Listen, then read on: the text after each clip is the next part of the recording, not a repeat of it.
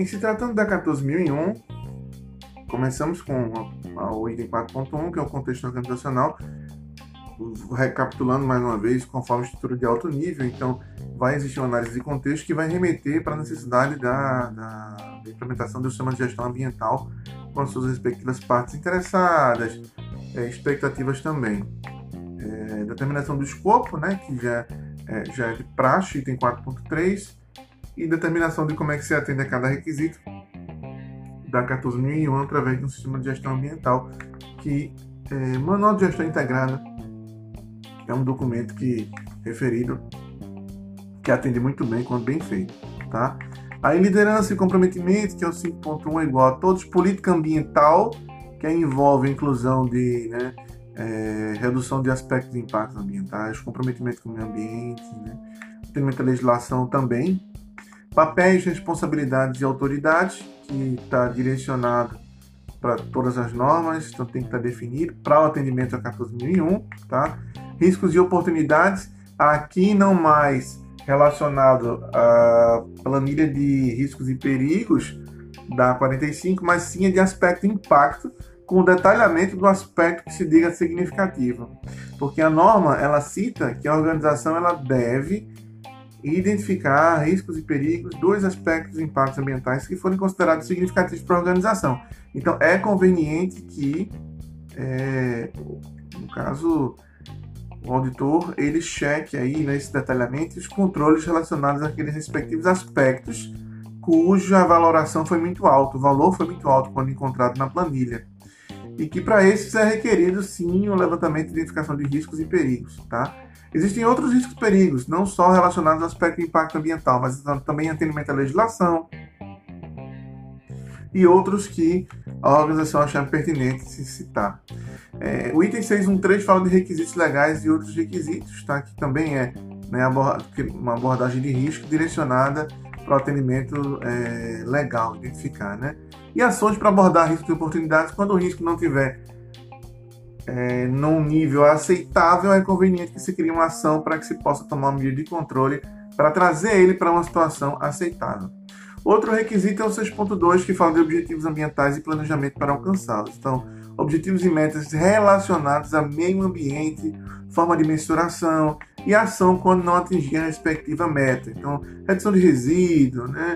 É, o, é, redução de consumo de recurso natural, seja lá qual for o tipo de requisito. Aí entra no item 7, que é de competência, que é de conscientização, tá? Que no caso a gente só vai substituir política ambiental, né, no caso da conscientização, dos aspectos de impacto ambiental, do levantamento de aspecto de impacto ambiental. Aí você vai ter comunicação, que é mais também aquela questão da abordagem sobre o que se comunicar, quando se comunicar, aquela tabelinha que vai dizer isso e que deve estar sendo seguida pela organização e que é muito fácil do auditor perceber isso. Se a organização determina um, uma forma de comunicação, você pode questionar os colaboradores, você pode visualizar se for quadro de gestão à vista, se realmente está atualizado, tá? Então a gente tem comunicação interna, 742, comunicação externa, informação documentada, um procedimento que fale sobre essa comunicação também com as partes interessadas externas. Aí você vai ter também a parte de informação documentada, que é o controle de documentos, naturalmente, tá? Que vai servir para as três normas, a parte de informação documentada, e você vai ter também aí nesse, nesse conjunto a parte de controle operacional, que também é aplicada a 45001, que aí envolve controles destinados à garantia da é, operação das atividades relacionadas aos controles ambientais. Então, por exemplo, uma ET, um sistema de tratamento de efluentes. Então, uma ET, é, a operação de uma ET vai ser determinada, né, o controle operacional vai dizer exatamente o detalhamento dessa operação, visto ser uma atividade relacionada. Né? O controle de uma, de uma caixa separadora, questão de limpeza, conservação. Então, todo o controle operacional vai ter, precisa ser visto, incluindo o monitoramento. No que tange a preparação e resposta à emergência 8.2, vai ter que ter um plano de atendimento à emergência com seus respectivos simulados de emergência, tá? Então, é, é conforme a 45, só que com foco destinado a cenários ambientais, então derramamento de óleo, né? Quais são as ações que o simulado determina, tá? e a realização do simulado em si. Continuando, a gente vai ter a parte de avaliação de desempenho. A avaliação de desempenho relacionada a 14001, ela está relacionada a atendimento a requisito legal, né? quanto mais atendimento a requisito legal, melhor. As próprias empresas terceirizadas que são contratadas para fazer o levantamento do, do, requisito legal, quando você preenche a plataforma lá na, na intranet, ela vai te dar o nível de atendimento aos requisitos legais aplicáveis. E pode ser determinado objetivo ou meta específico relacionado a esse respectivo atendimento. Tá? É, e além do requisito legal, também a quantidade de aspecto de impacto ambiental, a quantidade, o desempenho no que tange ao meio ambiente, né, do, do, dos indicadores, etc.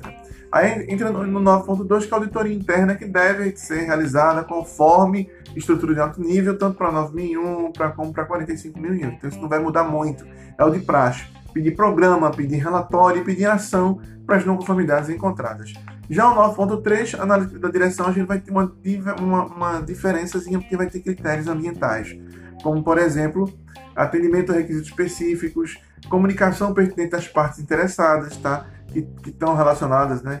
É, é, é, é, circunvizinhança, entorno, por exemplo, é uma parte interessada.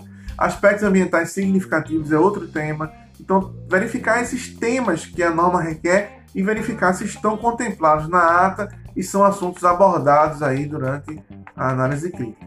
Aí entra no item 10, que é melhoria, que vem ação corretiva e que vem ações de melhoria. Ação corretiva com análise de causa, com verificação de, de, de, de eficácia, né? É, nexo causal, a causa raiz ligando com a ação. E melhoria e ações de melhoria, melhoria, tá? Que são várias aí, que tá sempre relacionada a meio ambiente. Melhoria contínua, a gente pode visualizar pelo desempenho ambiental, pela eficácia do sistema de gestão ambiental, reduzindo impactos ambientais, Tá? E, e, também pelo número de não conformidades, indicadores e assim vai. Então, esses critérios que vão indicar para você que o sistema né, de, de a, a, sistema de gestão baseado na 14001 ele é eficaz. Bom, então sendo assim a gente conclui um resumão aí dessas três normas, tá? E toda vez que você for auditar que é que você vai fazer? Você vai identificar o setor que você vai auditar e você vai identificar os requisitos que são aplicados àquele setor e você vai cobrar aqueles requisitos. Nem toda norma é direcionada para todos os setores. Tem requisitos específicos que vão ser direcionados a um único setor. Então, o checklist de autoria vai ajudar você a fazer isso, a identificar nesse universo normativo quais são os requisitos aplicáveis para que você possa identificar quais são as perguntas que você vai fazer tá? É, baseado no referencial. E lá você vai ter acesso à documentação do setor e vai poder auditar baseado também na documentação do setor, nos requisitos que estão determinados né, pela, pelo referencial, certo? Sendo assim, nós concluímos esse resumão e agora faça para o exercício para poder validar a nossa carga horária. Até a próxima.